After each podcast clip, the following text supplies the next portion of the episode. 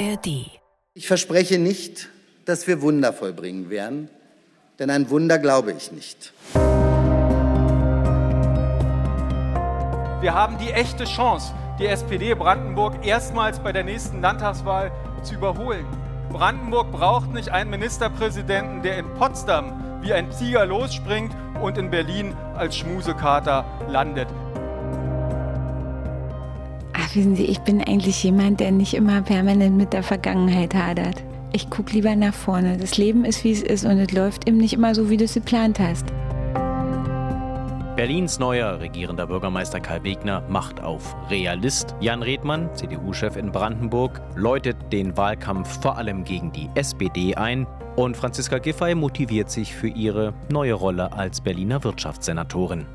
Und damit herzlich willkommen zur letzten Spreepolitik-Ausgabe des Jahres 2023. Vielleicht hören Sie uns noch im alten, eventuell auch schon im neuen Jahr. Wir wollen in dieser Sendung auf jeden Fall nochmal zurückblicken auf die großen landespolitischen Themen 2023 in Berlin und Brandenburg. Vor allem solche, bei denen es Verbindungen zwischen den beiden Ländern gab und gibt. Drei Themen haben wir uns ausgesucht. Die Qual der Wahlen in Berlin ja mit der Wiederholung der Abgeordnetenhauswahl und ganz frisch angeordnet vom Bundesverfassungsgericht die Wiederholung der Bundestagswahl im kommenden Februar. Und in Brandenburg läuft man sich natürlich auch schon warm für die Landtagswahl im September 2024. Wir schauen, wie es um die politischen Kräfteverhältnisse und die Stimmungen in beiden Ländern stand im letzten Jahr. Außerdem schauen wir natürlich auf die Unterbringung der vielen Geflüchteten in Berlin und Brandenburg. Äh, beide Länder standen und stehen da durchaus vor sehr ähnlichen Herausforderungen. Und wir machen Kassensturz. Wie stand es denn in Zeiten der hohen Inflation, der Energiekrise und der Gerichtsurteile über haushalterische Tricksereien wie Sondervermögen und so weiter um die Staatskassen? Das alles wollen wir heute besprechen. Mein Name ist Sebastian Schöbel. Und wir haben ein pickepackevolles Podcaststudio hier in der Masurenallee. Bei mir sind für die Berliner Redaktion Landespolitik Angela Ulrich und Thorsten Gabriel. Grüßt euch. Hallo. Und aus Potsdam, aus unserer landespolitischen Redaktion für Brandenburg, Thomas Bittner und Amelie Ernst. Hi. Hallo. Hallo. Äh, schon wieder eins von diesen Jahren, die sich auch politisch anfühlen wie fünf Jahre gefühlt. Also ich kann mich an vieles, was am Anfang des Jahres war, schon kaum mehr erinnern, weil es einfach viel war. Naja, zumindest, dass wir hier wirklich dieses Jahr ja in Berlin mit der Wiederholungswahl Abgeordnetenhaus angefangen haben. Anfang Februar, man denkt, Jahrhunderte ist das her, völlig richtig. Also es ist gerast. Aber es gab auch schon echt Einschläge und wir reden ja über manche. Also äh, es ist nicht ungehört und ungesehen dahin gerast, aber fix vergangen finde ich schon. Also wenn man es gleich politisch anfassen will, dann muss ich sagen, ähm, das, was für mich das Jahr so, so anders sich anfühlen lässt, ist, dass ich mir immer sagen muss, wir haben diese neue Regierung, den schwarz-roten Senat mit Kai Wegner erst seit Ende April und trotzdem, und da muss ich sagen, Chapeau, ist diese Regierung so ähm, im Laufen, dass man das Gefühl hat, die wären durchaus schon anderthalb Jahre dran. Thomas Amelie, bei euch war es gemütlicher in Brandenburg? Nö, glaube ich nicht. So ein bisschen gebrauchtes Jahr, würde ich mal behaupten.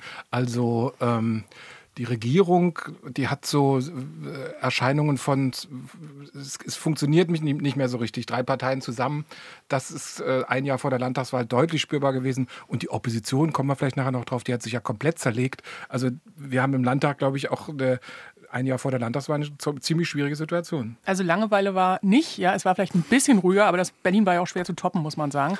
Aber dieses Umschalten in den Wahlkampfmodus, das hat man dieses Jahr richtig gespürt. Also von äh, Koalition, seid ihr noch zusammen? Wollt ihr noch zusammen was machen oder ist das schon komplett äh, Grün gegen CDU, CDU gegen Grün und SPD, äh, Wojtke, alle schießen gegen Wojtke? Also das hat sich schon wirklich gedreht dieses Jahr. Alle gegen alle kennen wir ja aus Berlin ganz gut noch vor der Vorgängerkoalition, damals noch SPD, Grüne und Linke. Die haben sich dann zum Schluss hin auch nur noch gezopft. Ähm, jetzt dann die neue Regierung. Erst nochmal rückblickend auf diese Wiederholungswahl die Kräfteverhältnisse, zumindest politisch in Berlin, haben sich ziemlich radikal verändert, oder? Ja, die Kräfteverhältnisse haben sich geändert, aber ich finde auch der politische Stil. Also wir werden ja sicherlich noch darauf zu sprechen kommen, hm, wie man das jetzt inhaltlich bewerten kann politisch. Aber ähm, das, was ich schon erstaunlich finde, ist äh, für beide Parteien, die da jetzt eine Koalition bilden, also CDU und FD, äh, SPD, dass sie das relativ naja, ist das schon ein Kompliment für Berlin, professionell machen. Also äh, ich erinnere mich dran, wie wir äh, vor dem Regierungsantritt immer noch alle gesagt haben, naja, Kai Wegner, der hat keine Verwaltungserfahrung und seine CDU, Himmel, was haben die von 2011 bis 2016 alles nicht hingekriegt und so. Und ich muss sagen, ähm, also bisher sind die großen Pannen ausgeblieben.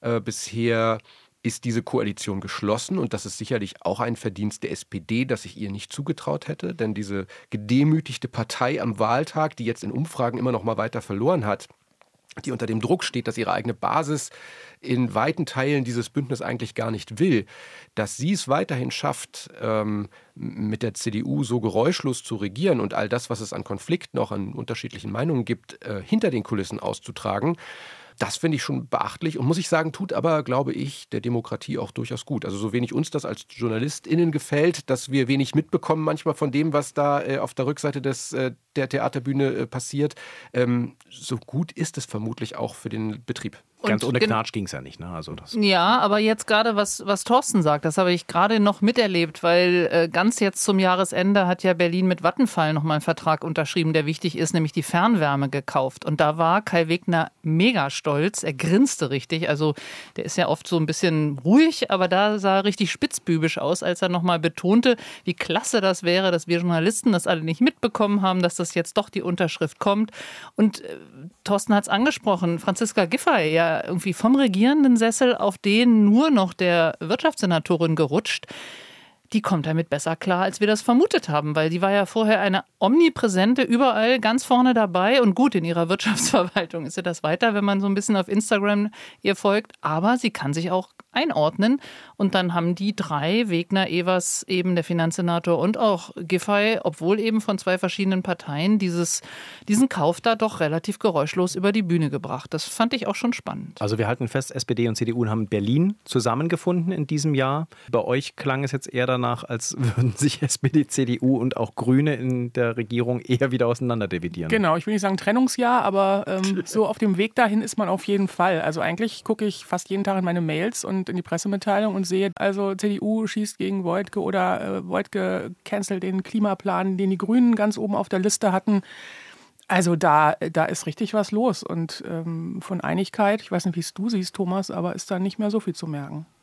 Nein, es wird äh, schwieriger, aber das kennt ihr aus Berlin. Dreierkonstellationen sind eben schwierig und kurz vor einer Wahl dann noch besonders schwierig. Die Grünen äh, haben äh, gerade in der Endphase jetzt nicht das Durchsetzungsvermögen. So ein paar Pläne, die im Koalitionsvertrag standen, also Klimaplan gerade genannt, wird jetzt verschoben. Ein Jagdgesetz, das schon auch in der wievielten Fassung jetzt diskutiert wird. Kommt der Wolf da rein oder kommt er nicht rein? Über solche Kleinigkeiten streitet man sich. Ein Agrarstrukturgesetz für eine fairere Verteilung von, von Boden für die Landwirte ist immer noch auf Eis, ist nicht da. Mobilitätsgesetz durchgesetzt. Man hat sich geeinigt mit, den, äh, mit der Verkehrswende, äh, mit den Volksinitiativen, Initiatoren. Äh, dieses Gesetz kommt, wenn wir Glück haben, vielleicht mal irgendwann im nächsten Jahr.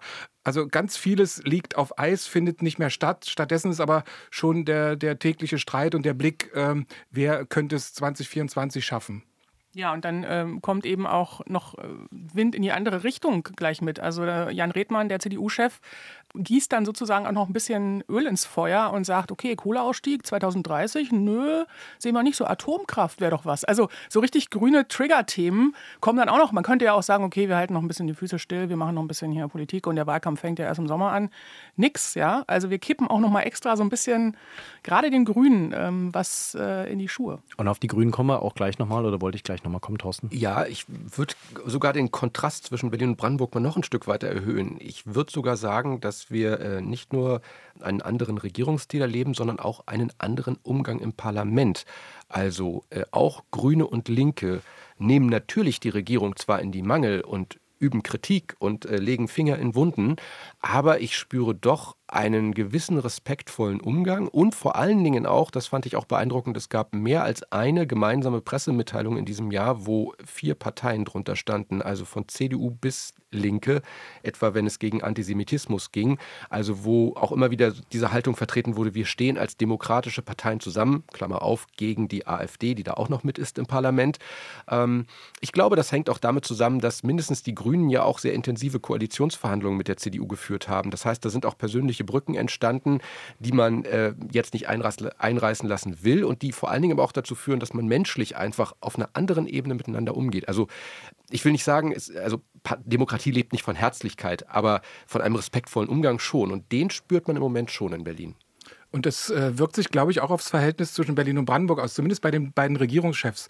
Als äh, Frau Giffey äh, regierende Bürgermeisterin war. Da wurde ganz am Anfang das zelebriert, zwei SPD-Regierungschefs in Berlin und Brandenburg. Was haben die sich gefeiert und was war äh, Herr Woidke direkt dann äh, bei der Intronisierung, dann im Abgeordnetenhaus dabei.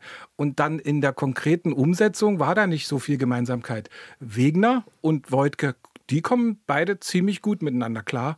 Geschichten zwischen Berlin und Brandenburg laufen da, laufen da auch ziemlich geräuschlos. Ich sage nur RBB-Staatsvertrag. Also da gab es äh, zwischen den Staatskanzleien offensichtlich kein Blatt Papier am Ende.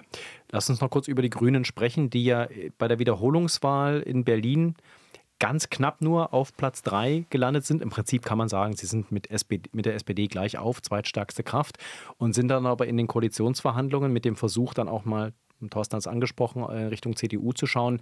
Gescheitert sind jetzt Oppositionsführer und kriegen jetzt eine ganze Menge Gegenwind. Man arbeitet sich an dieser Partei gerade äh, relativ umfänglich ab. Äh, ist das nur mein Eindruck, weil man relativ viele Medien konsumiert? Oder ist es tatsächlich so, dass die, dass die Grünen politisch 2023 in Berlin und auch in Brandenburg eher verloren haben, Angela? Naja, verloren haben sie logisch. Sie sind aus der Regierung raus in die Opposition gegangen. Und ich glaube, sie haben auch eine Zeit gebraucht und vielleicht brauchen sie die immer noch, mit dieser Oppositionsrolle so richtig klarzukommen. Aber ich würde jetzt trotzdem keine, keine direkte Verbindung zwischen den Grünen eben in der Ampel, also auf Bundesebene und in Berlin ziehen, weil mir scheint die Lage der Bundesgrünen da noch deutlich prekärer. Die Grünen insgesamt, also sie, was Thorsten auch schon gesagt hat, sie können auch mit vielem der jetzigen schwarz-roten Regierung gar nicht so schlecht leben, weil auch wenn es mal zurückgenommene Fahrradwege und ähnliches mal eine Zeit gab, da haben wir eine Menge drüber berichtet. Vieles andere, da setzt dann doch auch Schwarz-Rot um, was Grün auch mit angestoßen hat. Ähm, zum Beispiel auch Wahlalter ist ja zuletzt durchgegangen und ähnliches. Also da, oder jetzt, wenn es um diese wiederum Vergesellschaftung von Fernwärme, ich komme nochmal drauf, geht. Das waren auch Pläne, die die Grünen hatten. Also insofern ist da nicht so viel Opposition im Moment zu erwarten, sondern doch auch eher ein gewisses Maß, wie das in der Opposition geht, an Schulterschluss. Und was sie dann am Ende draus machen, auch gerade fürs nächste Jahr. Also ich bin nochmal sehr gespannt. Ich glaube, die suchen auch noch ein bisschen ihren Weg in Berlin. Also das ist in Brandenburg, finde ich, dann doch anders. Also da haben sie wirklich verloren in diesem Jahr, sowohl jetzt in den Umfragewerten, da tut sich kaum was nach oben, eher nach unten. Und eben politisch auch, ähm, ich habe ja schon ein paar Projekte genannt, die die Grünen auf der Liste hatten, die jetzt auch relativ hemmungslos von den beiden größeren Koalitionsfraktionen kassiert werden und die sehen relativ wenig Land oder nur ganz kleine Erfolge, die sie auch ganz schwer verkauft kriegen. Und dann ist ganz schnell diese Diskussion, die Ampel oder auch der grüne Wirtschaftsstaatssekretär ähm, Kellner, der ja aus, für Brandenburg sozusagen mit in der Bundesregierung dabei ist und für die Energieversorgung zuständig ist, auf den wird sehr viel projiziert. Und ich habe manchmal den Eindruck, dass die Grünen sich so ein bisschen wieder nach Opposition sehen im Inneren, weil sie einfach in der Koalition ja, die, der schwächste, das schwächste Glied sind. Und das, das merkt man und das frustriert die und sie können es aber nicht mehr richtig rauslassen, weil noch sind sie ja in der Koalition. Naja, das Feindbild funktioniert, das würde ich auch sagen. Ich würde an einer anderen Stelle widersprechen. Also ich erinnere mich ja auch, als Annalena Baerbock dann Außenministerin wurde, eine Brandenburger äh, Grüne, war man so stolz und das war so, heute ist ja Annalena Baerbock so eine Hassfigur für ganz viele. Aber die Klientel, also diejenigen, die die Grünen wählen, die sind nicht so, so gering äh, geworden. Also die Umfrageergebnisse sind nicht so schlecht. Die sind etwa in Brandenburg auf dem Niveau der letzten Landtagswahl von 2019, vielleicht ein Prozentpunkt weniger. Also das ist aber, wie du sagst, es ist ein total geringes Niveau und es tut sich aber auch nichts nach oben. Es ist wie so eine, wie so eine linke Basis, die es auch in Brandenburg gibt. Die werden nicht unter, keine Ahnung, 5, ja, 6, 7 Prozent. Aber, aber heutzutage ist ja das Halten von einem Umfrageergebnis schon ein richtiger Wert. Schlecht. Wenn du siehst, wie das bei der SPD passiert, dann freust du dich also, wenn man so sieht, Wenn man es so sieht, läuft läuft super für die Grünen in Brandenburg. Ja. Äh, genau, Sie sind irgendwie stabil irgendwo. Aber wie gesagt, wenn man Ambitionen hätte, dann ist das äh, schwierig gerade. Also wir halten fest, politisch für die Grünen 2023 in Berlin das Flirtjahr. Man flirtet mit der CDU, da bahnt sich was an. Während man in Brandenburg bereits seit längerem eine Beziehung führt und ich sag mal, Es ist kompliziert. Äh, ja. Den Therapeuten auf der Schnellwahl hat. Äh naja, und der Flirt ist ja auch in Berlin. Jetzt nur nicht, dass du was Falsches zeichnest. Ist ja sehr, sehr harsch von der SPD abgewürgt worden. Ja, es gibt immer noch eine Ex, die dann da im Hintergrund vielleicht rumschwirrt. Ich glaube aber, das ist auch ein Faktor, der eine Rolle spielt. Ähm, beide Parteien, also sowohl die CDU als auch die Grünen, haben natürlich ein Interesse daran, bei künftigen Wahlen mehr Optionsmöglichkeiten zu haben. Die Grünen, die sich ein bisschen dann doch auch von der SPD emanzipieren wollen und ähm, nicht auf Gedeih und Verderb an der SPD als Koalitionspartner festhalten wollen und die CDU ja auch ganz genauso, weil ähm, auch sie, für die Linkspartei kommt nun aus, aus inhaltlichen Erwägungen und auch grundsätzlich für die CDU nicht in Frage und dann bleibt ja nicht mehr so viel, wenn keine FDP im Parlament ist. Also von daher ist das auf beiden Seiten durchaus auch strategisch und natürlich mitgedacht.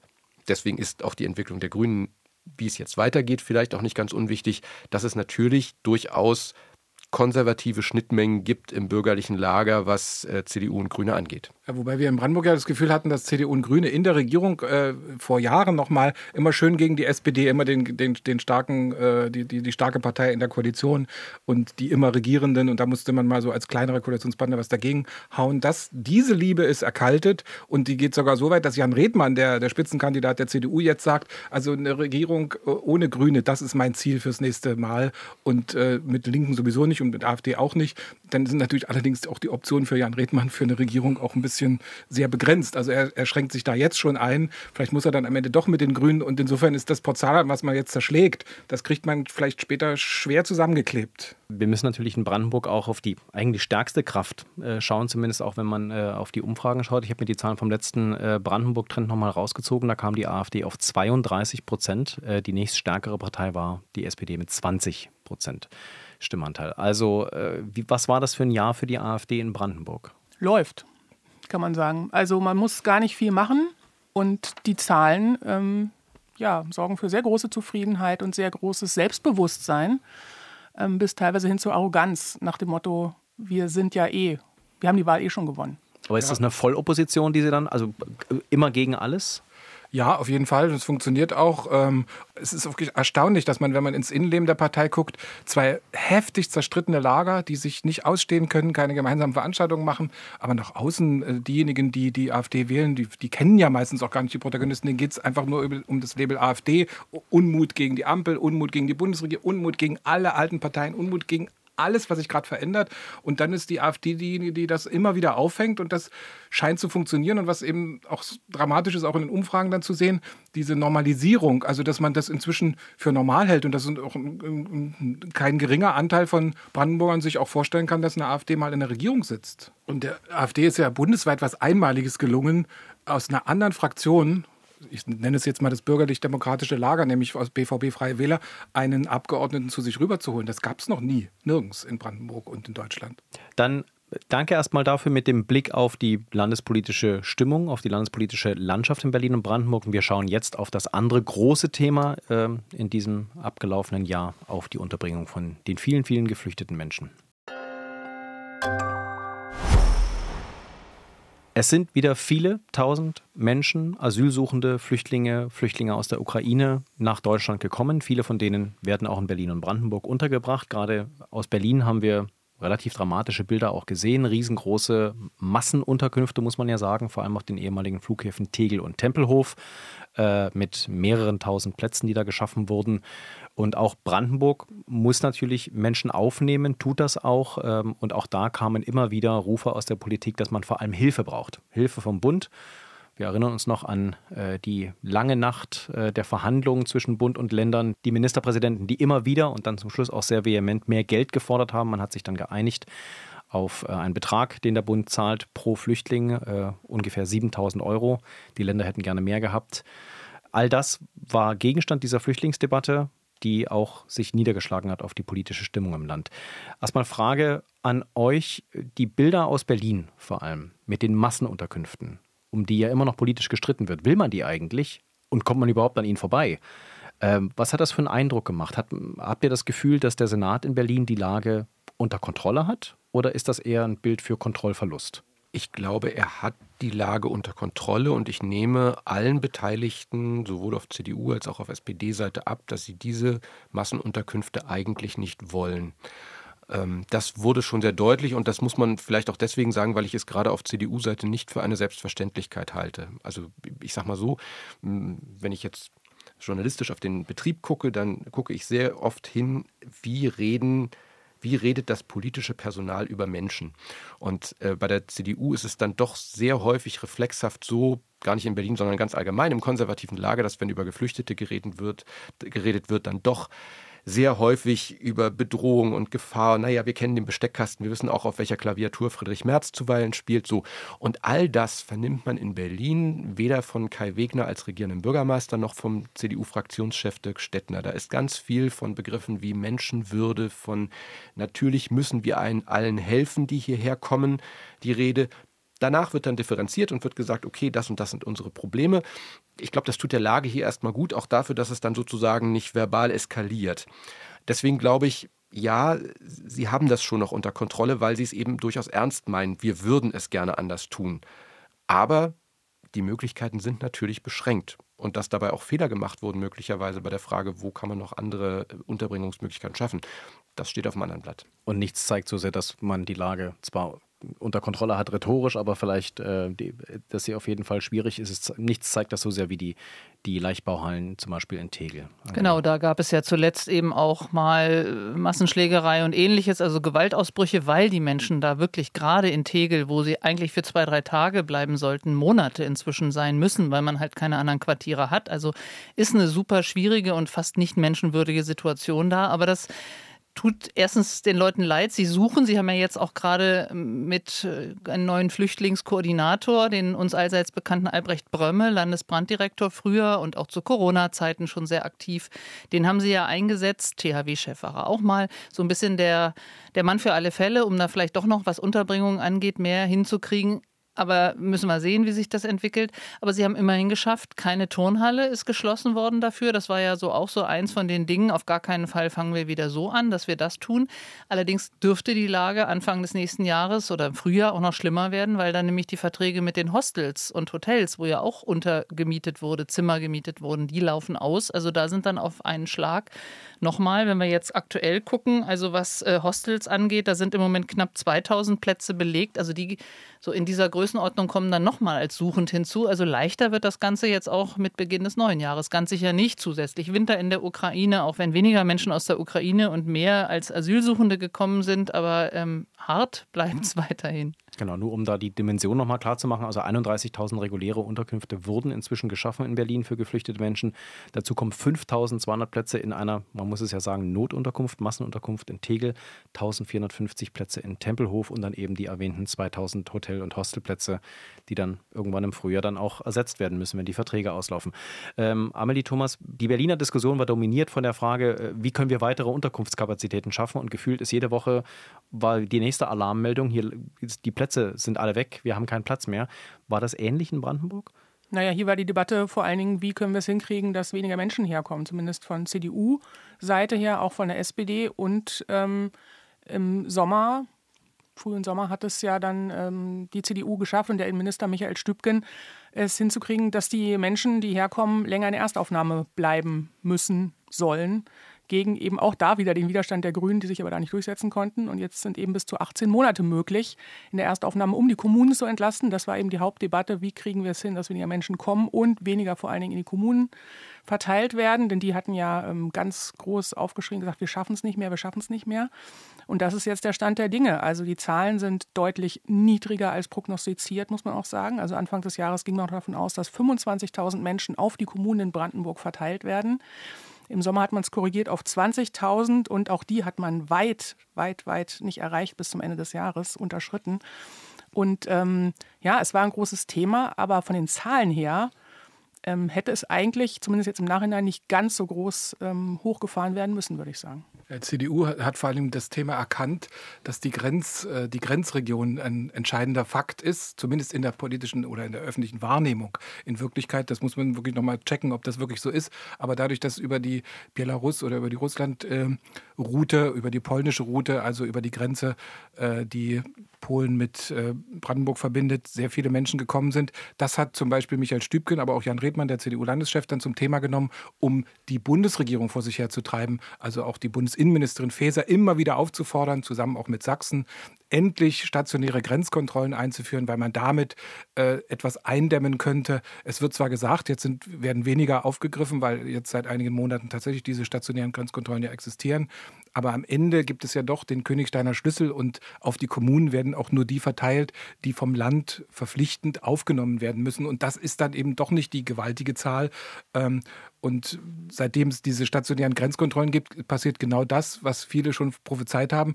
Wenn man in Zwobice, also auf der polnischen Seite, nach Frankfurt oder fahren will, muss man eine Stunde Stau einplanen. Das ist jetzt die neue Realität an der Grenze zwischen Polen und Deutschland. Das heißt, wir können aber festhalten, äh, auch beim Thema äh, Begrenzung der, des Zustroms von Geflüchteten, von Asylsuchenden sind sich Berlin und Brandenburg in diesem Jahr einig gewesen, oder? Also da habe ich jetzt keine äh, Misstöne zum Beispiel aus Berlin gehört, dass da widersprochen wurde und gesagt wurde, wir wollen weiter, also äh, die Menschen können kommen und wir haben jetzt kein Problem mit dem Zustrom, wir brauchen halt nur Platz dafür. Ähm, das war nicht die Argumentation aus, äh, aus dem Roten Rathaus, oder?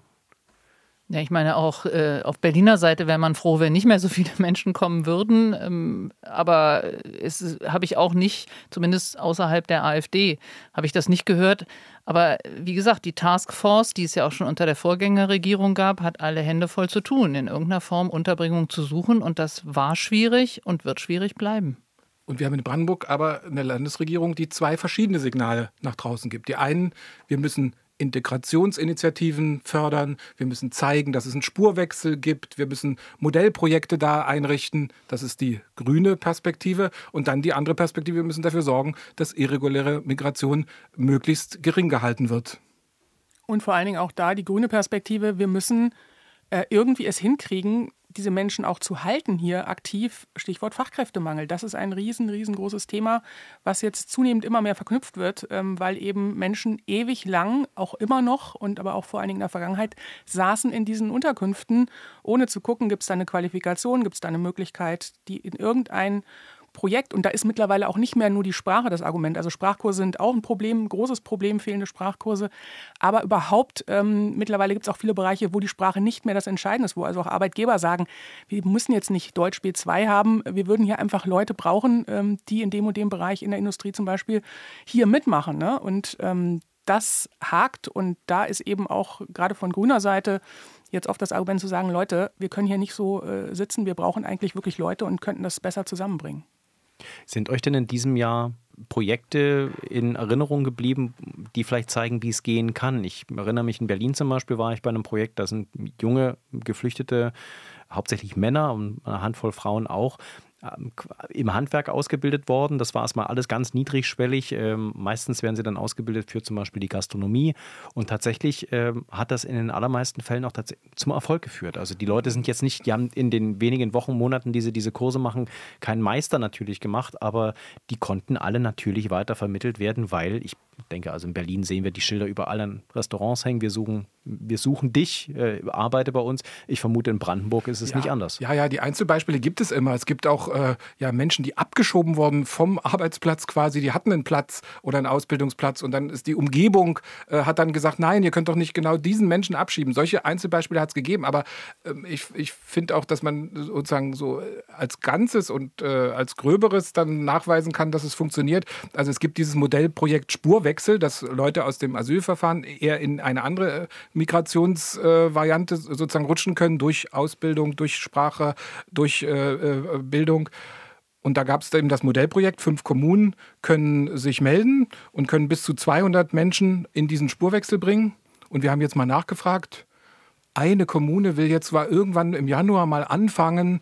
Äh, da, ist, da passiert konkret gar nichts. Und das ist so traurig. Genau, das ist ganz am Anfang. Äh, es dauert alles ewig. Und was man aber sieht, wenn halt bestimmte Branchen, also ich war zum Beispiel in einem Friseurbetrieb in Brandenburg an der Havel oder sehe es auch hier in Potsdam äh, ganz oft bei den ähm, Verkehrsbetrieben, wo Menschen aus aller Welt, sage ich mal, ähm, ausgebildet werden, weil da einfach Straßenbahnfahrer, Busfahrer fehlen. Ähm, das beruht dann eben oft auf Initiativen von einer bestimmten Branche oder einer, einem bestimmten Betrieb oder ja, irgendwo, wo der Mangel dann so groß ist, dass man sagt, Leute, wir warten jetzt nicht auf irgendein Modellprojekt, sondern wir müssen jetzt hier mal loslegen, sonst fährt hier kein Bus mehr. Oder sonst ist hier, wie du auch sagst, Gastronomie so viele Läden in Brandenburg, ähm, die auch aus diesen Gründen schließen, weil kein Koch mehr da ist, der das dann eben am Wochenende betreibt, das Lokal. Freundliche Warnung übrigens Richtung Brandenburg. Die Busfahrer, die da ausgebildet werden, die brauchen wir übrigens auch in Berlin. Also falls jetzt einer einen Busführerschein gemacht hat in Brandenburg. Jetzt nicht gleich wieder abwerben. ja, aber es ist ein schönes Beispiel, weil am Ende des Tages ist es dann so, auch, ja, diese Menschen brauchen am Ende auch Wohnraum. Und das ist dann auch wieder der Punkt, weil ähm, selbst wenn sie ausgebildet sind, dann, also die gehen ja nicht zurück in, in die Massenunterkünfte. Das ist ja dann auch irgendwann, also das funktioniert ja nicht. Und auch das ist ein Problem. Wir wissen es von den Berliner Verkehrsbetrieben, du hast als Beispiel genannt, die auch zeitweise sich sogar bemüht hatten, im Ausland Personal zu bekommen und dann gesagt haben, ähm, das hätten sie auch bekommen, aber sie konnten nicht gewährleisten, dass hier diejenigen, die sie anwerben, adäquat und menschenwürdig untergebracht werden in Wohnungen. Und äh, das ist dann echt ein, ein Hemmnis an der Stelle. Das ist in Potsdam natürlich schwierig, aber in vielen anderen Orten eben dann auch nicht so in der Drastik. Ne? Also Potsdam ist dann da die Ausnahme, aber jetzt zum Beispiel die Friseur-Azubis in Brandenburg-Havel unterzubringen, ist nicht das Kernproblem dort. Ne? Da geht es dann eher um irgendwelche Genehmigungen oder ähm, ähm ja, Anerkennung von Ausbildung oder so. Aber Unterkunft ist nicht überall ein Problem.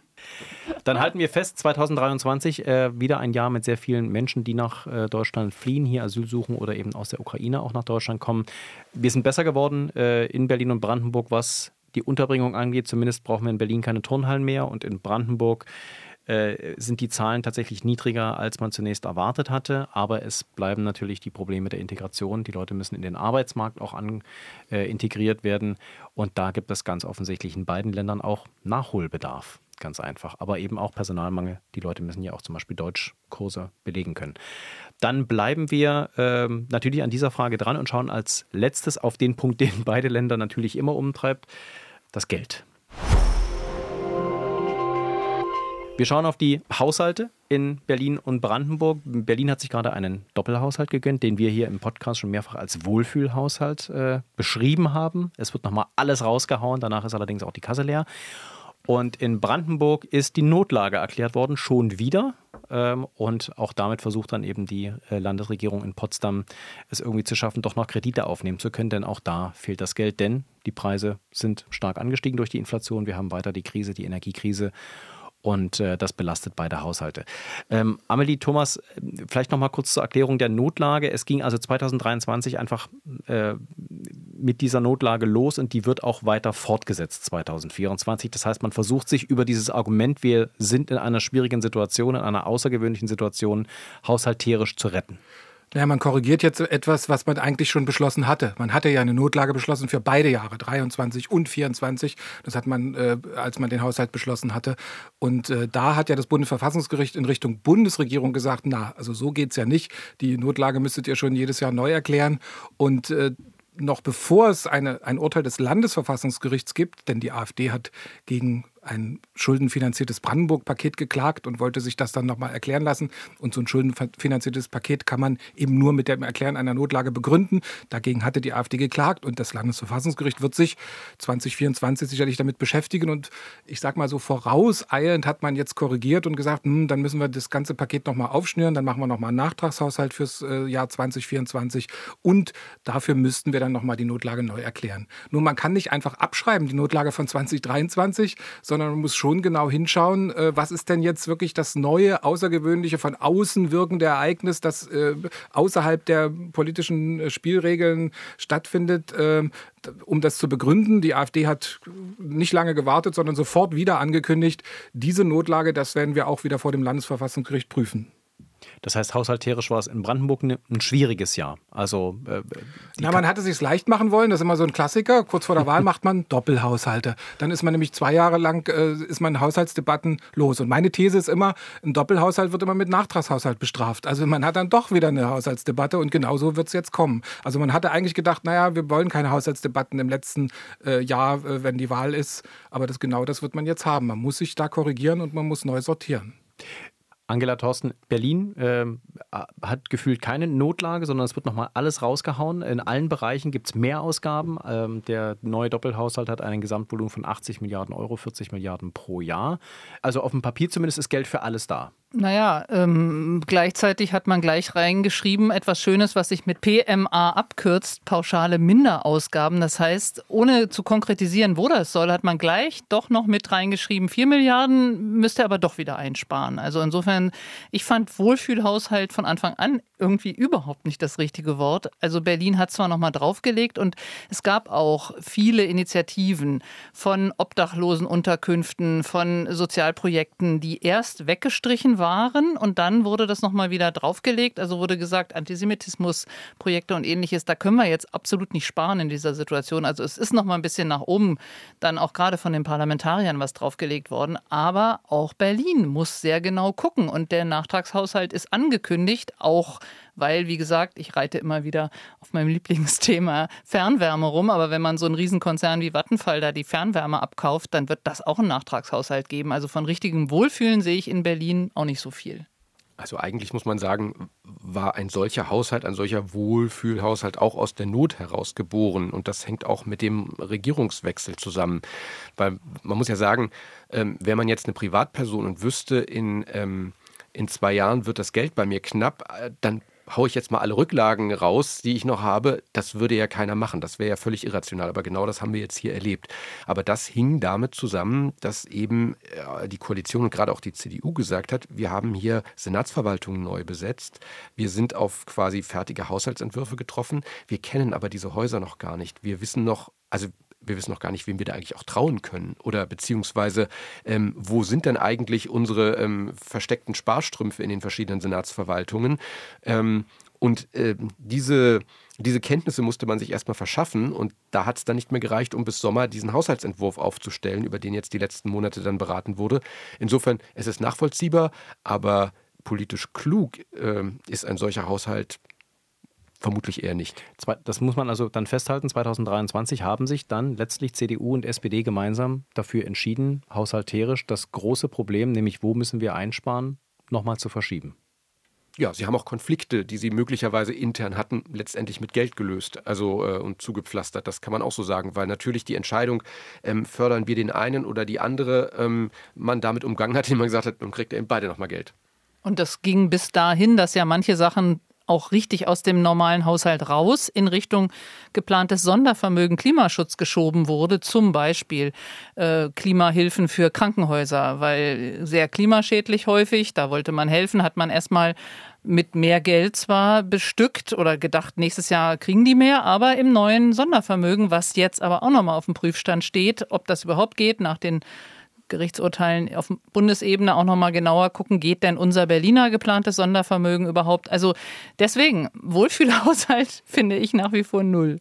Denn das war die große Nachricht äh, für dieses Jahr für alle Haushaltspolitikerinnen und Haushaltspolitiker. Die Entscheidung aus Karlsruhe darüber, dass man eben äh, auf Bundesebene nicht einfach Corona-Mittel, die noch übrig sind, einfach rüberschiebt ins nächste Sondervermögen und dann für was anderes verwendet. Und jetzt fehlen plötzlich äh, gut 60 Milliarden im Bundeshaushalt. Die Auswirkungen für Berlin da schaut man noch, ob das wirklich das Sondervermögen in Frage stellt. In Brandenburg hatte ich das Gefühl, war das dieses Jahr deutlich klarer, dass man danach steuern muss. Ja, da ist die Aufgeregtheit auch sehr groß. Ne? Wenn man jetzt zum Beispiel diesen Strukturwandel in der Lausitz äh, sieht, ähm, wenn da das Geld fehlt, ähm, da ist sehr, sehr viel Nervosität, glaube ich, gerade dabei. Zum Beispiel.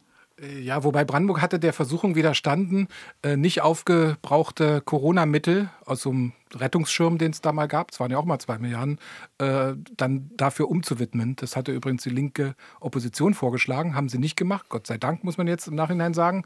Aber sie haben dann stattdessen eben ein Brandenburg-Paket aufgelegt, das sie dann äh, für, äh, mit zwei Milliarden Euro Schulden äh, be belastet haben. Und dieses zwei Milliarden Paket, da hat dann aber auch jede Partei in der Koalition ihr eigenes Projekt so noch mit durchziehen können. Also da wurde zwar unter, dem, unter der Überschrift Notlage, aber da werden jetzt Turnhallen äh, saniert und energetisch, kriegen noch ein, ein Solardach und, und werden und die Heizungen werden äh, modernisiert. Kostenfreies Kita-Jahr und Kostenfreies ne? Kita-Jahr Da wurde. sind Sachen drin, wo man sagt, ist es wirklich Notlage Naja, oder, oder, wollten wir es machen? oder auch der Taschenspielertrick, dass man den Anteil von Brandenburg fürs Deutschlandticket sich aus diesem Brandenburg-Paket hat bezahlt, bezahlen lassen oder äh, sich finanziert äh, hat. Und das muss jetzt korrigiert werden. Also jetzt wird entschieden, dass das in den Haushalt muss, weil das ist eine Haushalt, äh, eine Aufgabe. Gut, man kann natürlich sagen, jeder, der in einen Bus steigt und in eine Bahn mit einem 49-Euro-Ticket, der fährt vielleicht nicht äh, Auto und der spart dann wieder äh, das russische Erdöl Das ein, ist aber was, schon was sehr wir um haben. die Aber Ecke. das ist sehr um die Ecke gedacht. Und so ging das in vielen Bereichen, ne? dass man versucht hat mit Energie und wir müssen die Kommunen unterstützen, weil auch die haben ja jetzt mehr Energiepreise zu zahlen. Äh, wurde da sehr viel argumentiert und auch noch rumgeschraubt an den Argumenten, muss man sagen. Und, und noch schlimmer, von den zwei Milliarden waren 500 als pauschale Vorsorge vorgesehen. Das würde ich äh, in meinem privaten Haushalt als, als Sparbüchse benennen. Ich, ich hole mir einen Kredit, habe dann 500 Millionen und dann entscheide ich aber irgendwann mal, wofür ich das ausgebe. Pauschale Vorsorge heißt es. Kann man sich für zu Hause merken. Pauschale Vorsorge. Wir haben pauschale Vorsorgen, pauschale Minderausgaben. Ja, ja, und in Berlin, muss man sagen, war man lange Zeit äh, auf dem Trip, dass man gesagt hat, ah, wir sind da total safe. Dieses äh, Urteil auf Bundesebene, das tangiert uns nicht weiter. Unser Klimavermögen, was wir da aufstellen wollen, ist ganz anders gelöst. Ähm, ich glaube, man war auch deswegen so selbstbewusst, weil man wusste, dass es äh, im Abgeordnetenhaus keine, ähm, kein Quorum gibt für eine mögliche Klage gegen ein solches Klimavermögen, äh, Sondervermögen. Ganz auf dem letzten Meter hat man dann aber doch nochmal gesagt, hat Stefan Evers, der Finanzamt, dann doch gesagt, okay, stopp, ähm, wir gucken uns das nochmal genau an und jetzt ist eben Abwarten angesagt, was bei dieser Prüfung rauskommt. Also deswegen sind genau hinter diesem Haushalt eben auch wahnsinnig viele Fragezeichen. Dann also auch haushalterisch ein bewegtes Jahr gewesen, 2023. Und äh, noch wissen wir nicht, wie viel davon dann übrig bleibt von dem, was da beschlossen wurde dieses Jahr. Ja, da laufen auf jeden Fall noch Prüfungen. Ich danke euch Vieren für diesen Rückblick auf ein bewegtes Jahr 2023. Ähm, uns bleibt an der Stelle eigentlich nur Ihnen allen, die zuhören, zu wünschen, alles Gute fürs neue Jahr, viel Erfolg, bleiben Sie gesund und hören Sie natürlich gerne weiter die Spreepolitik. Wir sind immer jede Woche, jeden Freitag für Sie da. Danke. Gerne. Tschüss.